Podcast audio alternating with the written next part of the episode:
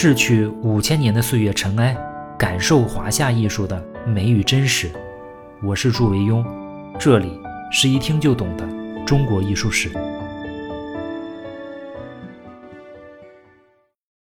各位好，抱歉啊，上周节目没更新，实在是因为感冒啊，嗓子说不了话。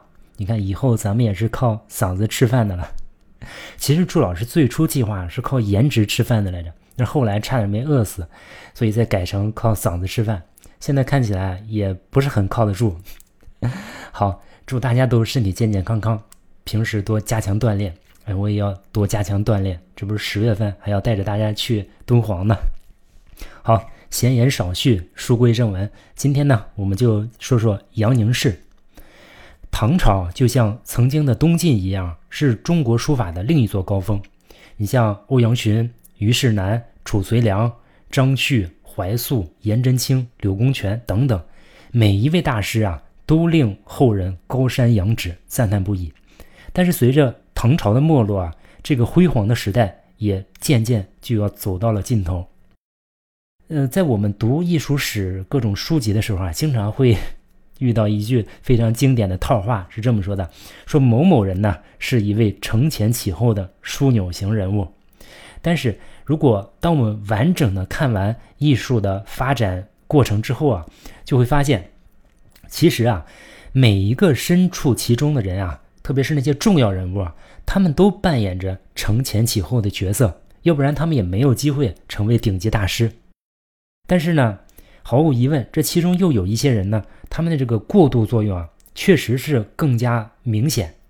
比如你像钟繇，从汉末他过渡到魏晋。像欧阳询、虞世南从南朝的南陈过渡到初唐，还有就是我们今天说的杨凝式啊，他从唐末过渡到五代，最后他半只脚几乎已经踏进了北宋，他算是一位很有代表性的就过渡型人才。我们之前说过柳公权一生，说他历仕七朝，算是职场不倒翁，但是啊，他要跟杨凝式的职场人生比起来，那简直是小巫见大巫。有人统计啊，说杨凝式一生历仕六个朝代，经过十五位皇帝。这位唐朝的进士啊，一路经过后梁、后唐、后晋、后汉和后周，最后就倒在宋朝大门的敞开之前。至少从时间跨度上，他算是一位真正的枢纽型人物了。他的书风啊，上接唐朝，下启北宋。宋以后的人对杨凝式那都是顶礼膜拜。并且都深受其影响。在唐懿宗咸通十四年，就是公元八百七十三年啊，在柳公权去世八年之后啊，杨凝式出生了。这一年呢是农历的癸巳蛇年。我们这里之所以交代杨凝式的属相，不是我们关心他的生辰八字，而是啊，日后他经常自称叫癸巳人，这个说法其实就来自于他出生时的这个干支纪年。杨凝式呢，字景度，号虚白，华阴人。跟当时的多数才子一样，杨凝式也出生在一个名门望族，他属于那种清流。他的父亲杨涉啊，在唐末五代时期啊，也担任过宰相级别的高官。跟当时的多数才子一样，杨凝式也是天生聪慧。就五代史里面就说他精神颖悟，富有文藻，大为十倍所推，就是说智商满分。文学天赋极好，被当事人啊推崇。如果说杨凝式有什么不如意的地方，那就是长相。王维啊，那是公认的帅哥，就不用说了。你像颜真卿啊，像柳公权这些人啊，虽然没有人专门描述他们的外貌，但是想必平头正脸、气宇轩昂，应该是没什么问题。但是杨凝式就差一些。史书里面用“最苗”两个字来形容他，“最”呢就是古代。演习朝会礼仪的时候啊，用来标志那个大臣位置的扎捆的茅草，就是扎成一捆一捆的那个茅草，可以想象成今天的路障。渺呢，就是瞎了一只眼，后来也只瞎了两只眼。最渺这两个字啊，直译过来就是一个瞎眼的路障，或者今天说的叫矮穷矬。杨凝式一生下来呢，大概就是这样。在逃过了三聚氰胺的奶粉，错过了长春生物的疫苗，躲过了李刚儿子的跑车，杨凝式呢一天天的长大。也许啊，多数人都没有注意到，这个矮小的身材里啊，掩藏着一颗怎样不屈的心。外在条件的缺陷只能束缚那些平庸的人。对于那些真正出类拔萃的人才啊，颜值从来不能阻挡他们光芒万丈。就像我从来没有听说谁计较过马云的颜值。从别人对他富有文藻的评价来看呢，杨宁式的青少年应该是非常热爱读书的，书法应该也下了巨大的功夫。他的行书啊，应该努力学习过二王。至于楷书啊，此时已经是唐末了。初唐欧虞楚阙的名气虽然大，但是毕竟太遥远了。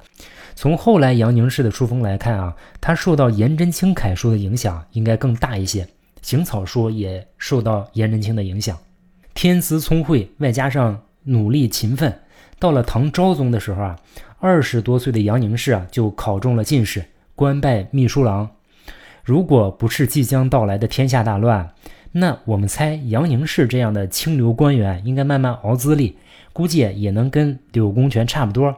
虽然不见得有什么大的作为，但是凭借文辞和书法上的才华，稳稳当当获得一大堆荣誉支撑，死的时候捞一个太子太保的头衔，那应该是没有问题的。但是啊，时代却变了，黑暗已经驱赶了最后一丝光亮，动荡、杀伐和苦难再次。降临到这片土地上，在他三十五岁那一年，就是公元九百零七年，那个已经享国两百八十九年的唐朝啊，终于寿终正寝。后梁的朱温灭掉了唐朝，如何活下去，成为当时啊考验每个人的一道命题。有的人舍生取义，杀身成仁；有的人呢，苟全性命于乱世，不求闻达于诸侯。但是啊，杨凝式却选择了另一种生存方式——装疯。他最初装疯的原因啊，宋朝人陶岳在《五代十补》里面有介绍，说在唐梁更替的时候啊，杨凝式的父亲杨涉啊，就负责把那颗传国玉玺啊拿给朱温。杨凝式看到父亲 抱着一个盒子，以为是老爹给自己点的外卖呢，刚要上去吃，被告知啊，说这是准备拿给朱温的玉玺。于是啊。当时还是愤青的杨凝式啊，愤怒了。他对着他父亲大义凛然地责难道：“说父亲，您身为大唐的宰相，却坐视国家丧乱如此，难道心中就没有一丝愧疚吗？如今啊，您又把玉玺交给他人，想要保住自己的荣华富贵。虽然这个行为可以理解，但是千百年之后，那人该怎么评论您呢？”老杨听到之后啊，就大惊失色，这大骂小杨，说：“你个混小子，你想让杨家灭门吗？你知不知道咱们家周围啊都是那个朱温派过来的密探吗？”杨宁氏一看他父亲如此紧张，也就像融化了的冰淇淋软了下来。想想大唐朝确实已经无力回天，道义呢是需要坚守，但是性命更需要保全呀。尤其是除了自己，还有一大家子，想到自己啊可能已经连累了整个家族，也不禁惭愧。于是呢，他急中生智，就想到了一个装疯的主意。不知道是不是杨宁式装疯的办法起到了作用，不过杨家呢确实躲过了一劫。我们今天以为这么做很夸张，但是呢，放在五代十国的乱世啊，那实在是平常不过。几十年之后啊，你还会见到一个四十多岁的大汉认一个年轻人叫爹呢，而且愿意割出幽云十六州作为认爹的见面礼。这就是混乱的五代十国。也许啊，是杨凝式啊，从这次装疯中啊尝到了甜头，从此一发不可收拾。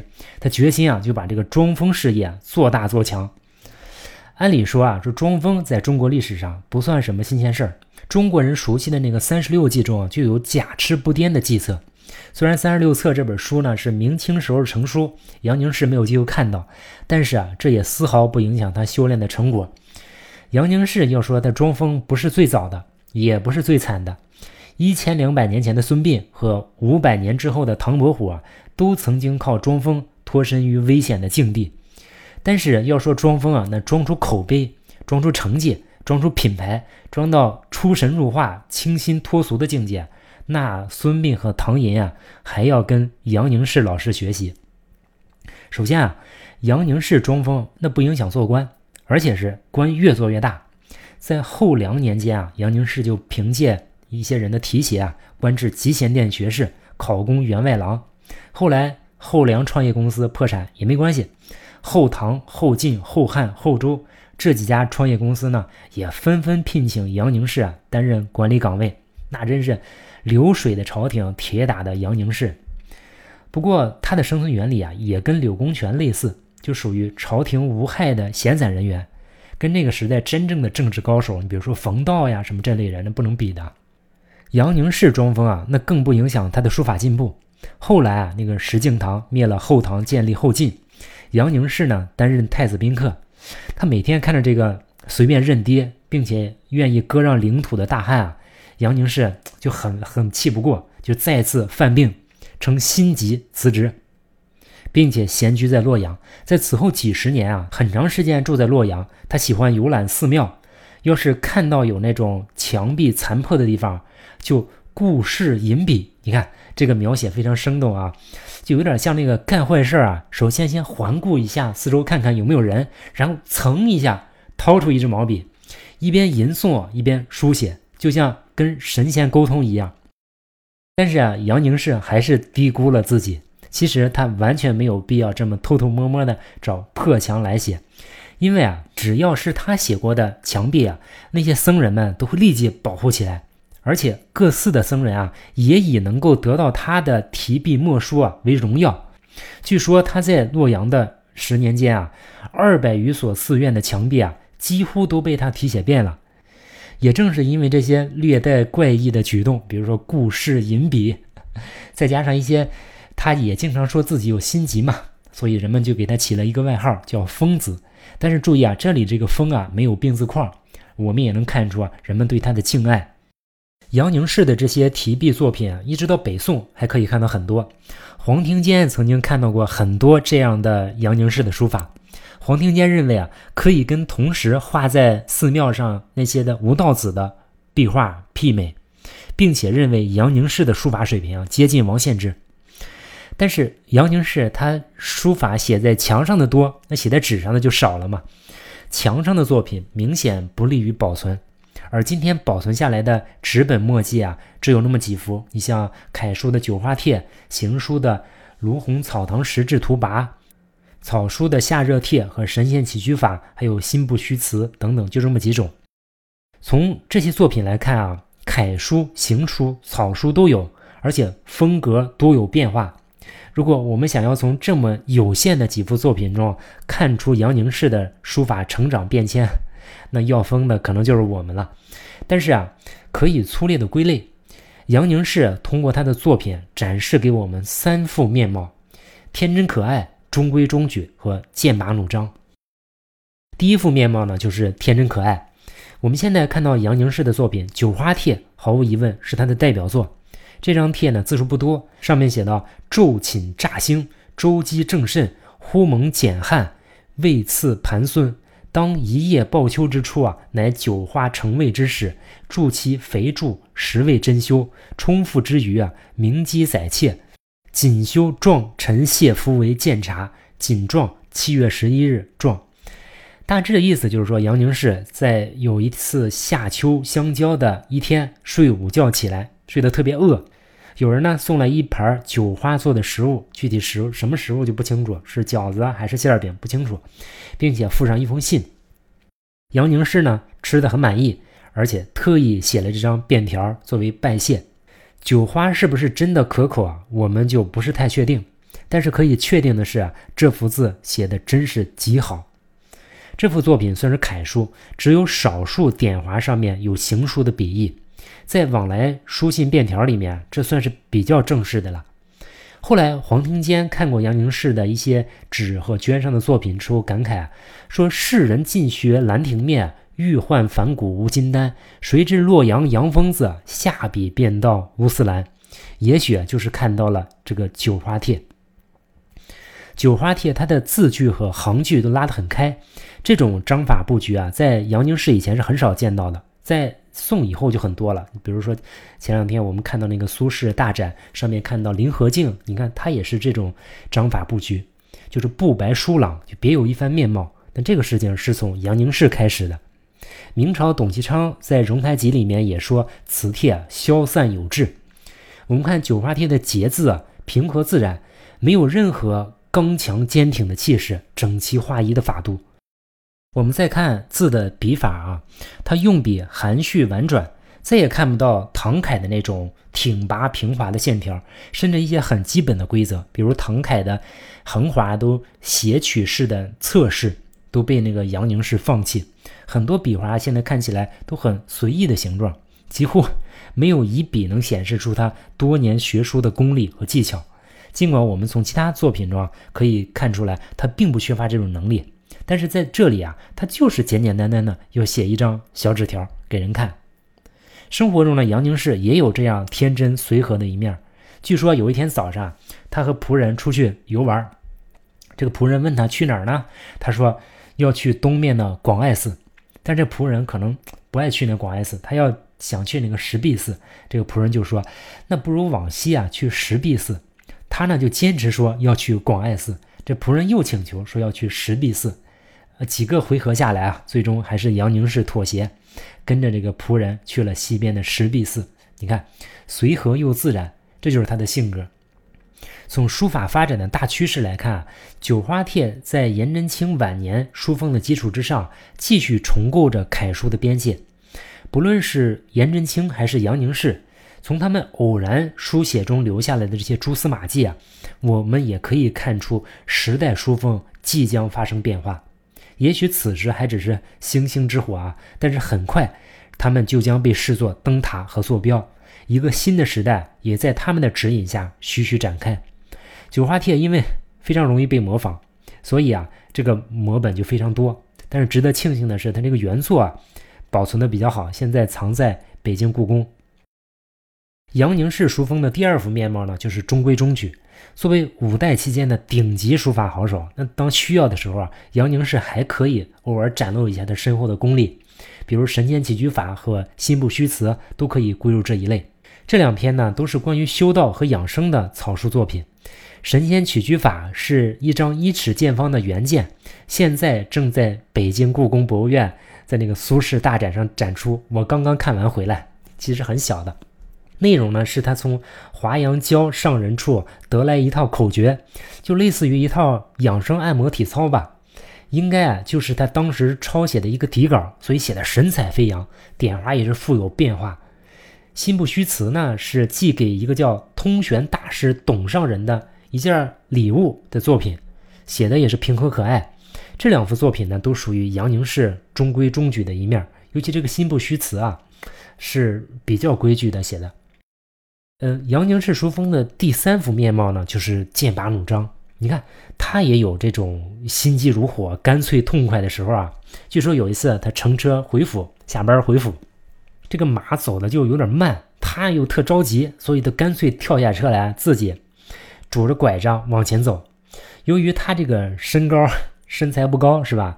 然后走的又很快，估计啊，就像马路中间出现了一个快速移动的路障。这个路两边的人啊，都指着他笑，但是呢，他也毫不在意，就这么走回家。从夏热帖中啊，我们也许能看出啊，这样的事情可能就是真的。夏热帖流传至今已经破损不堪，前几行呢勉强辨认，后半段呢则是剥落的已经面目全非了。我们似乎从中看出颜真卿那种行书的特点：落笔稳重沉实，行笔坚挺，转折生硬，处处透着这种坚强和鼓励。卢鸿《草堂石志图》这个跋也是这种风格的作品。呃，在《宣和书谱》中也专门提到说，宁氏喜作字，优工颠草，笔迹雄强，与颜真卿行书不相上下，自是当时汉末中豪杰。也就是说，在当时这样的作品啊，杨宁氏应该还有很多。总之，我们一路看下来，从杨宁氏的作品中，我们可以隐约看到书法从追求上法。到上亿的一个过渡，书法中的法呢，是指前辈大师通过实践总结整理出来的规范和原则，是艺术审美的程式。掌握了这些规范、原则和程式啊，是后世书家最终能够成功的一个前提。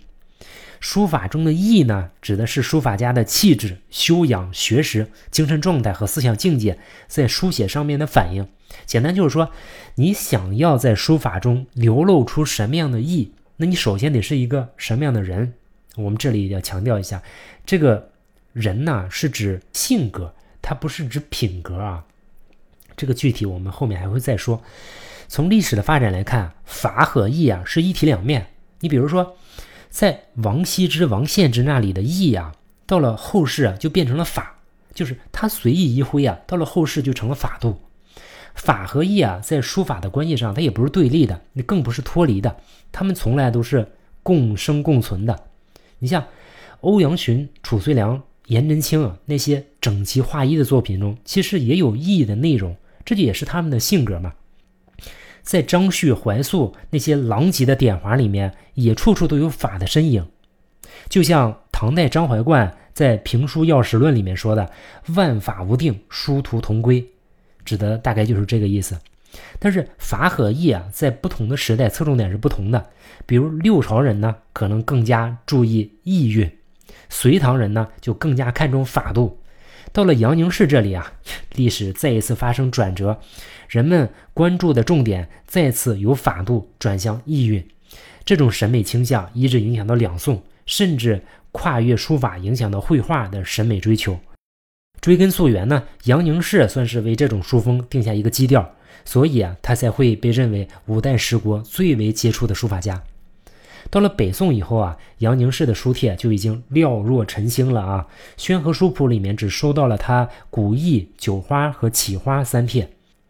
即便是那个非常有见识的米芾啊，可能也最多见过不超过十幅的杨凝式的书帖。但是杨凝式的影响却波及整个宋代。苏轼有一句非常有名的话，说：“朴书尽意作，似蔡君墨；稍有得意，似杨疯子。”就是苏东坡觉得啊，自己如果认真的写，努力的写，那看起来就像蔡襄、蔡君墨；但如果稍微放纵一下呢，哎，那就像杨凝式了。这种影响一直持续到明代董其昌。你看，我们看董其昌的很多字啊，都有杨凝式的意蕴。这是杨凝式啊，走出唐人上法的天地，开启了宋人上意书法的先河。我们再说回这个人，在新五代史啊，根本没有杨凝式的传记。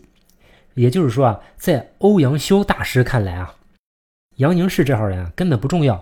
但是跟柳公权一样，其实作为一个公务员，杨凝式也是非常成功的。他病逝于后周，就是后周的第二位皇帝，就是那个雄才大略的周世宗柴荣继位。周世宗柴荣这个人，他的能力啊不下李世民，但是问题就是命有点短。这个柴荣啊还专门下诏让杨凝式回朝做官，并且任命他为左仆射，另外加太子太保衔，相当于宰相。然而杨凝式此时已经年逾八旬，就八十多岁了。放到今天，过了退休年龄已经二十多年了，不可能真的说下岗再就业了。又过了几个月，就是在显德元年（公元954年的冬天），八十二岁的杨凝式啊，就病逝于洛阳。死后呢，被追赠为太子太傅。我们看杨凝式的一生啊，所谓小隐隐于野，中隐隐于市，大隐隐于朝。杨凝式算是做到了最高境界。我觉得人人都知道欣赏他的书法，但是啊，却没有人了解他的孤独。总是不断有人怀疑啊，杨凝式是不是一个真的疯子？如果我们去翻看旧五代史的记录啊，就会意外的发现，他的这个心疾呀，总是在担任高官的时候发作，总是降职之后呢就痊愈，总是在危险的时候发作，在安全的时候呢就痊愈。比如我就见到一次，在唐末帝李从珂在位的时候啊，那个朝不保夕，李从珂呢封杨凝式为兵部侍郎。但是在一次阅兵的过程中啊，杨凝式突然发病，不停的大喊大叫，搞得现场一片混乱。李从珂也没有办法，只能让他回洛阳静养。结果呢，很快李从珂就被杀，这就杨凝式啊躲过一劫。或者我们也可以反过来验证，在医疗条件并不发达，也没有脑白金、三株口服液这类高级补品的一千多年之前啊，一个长期患有精神疾病的人竟然活了八十二岁。如果你真的相信啊，那就不知道是谁疯了。行，杨宁式呢，我们就说到这里，下次见。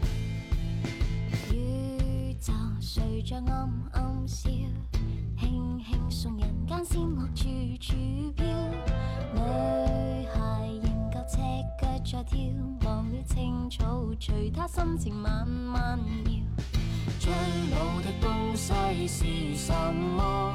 是大家出生以后会唱的歌。永远青春是什么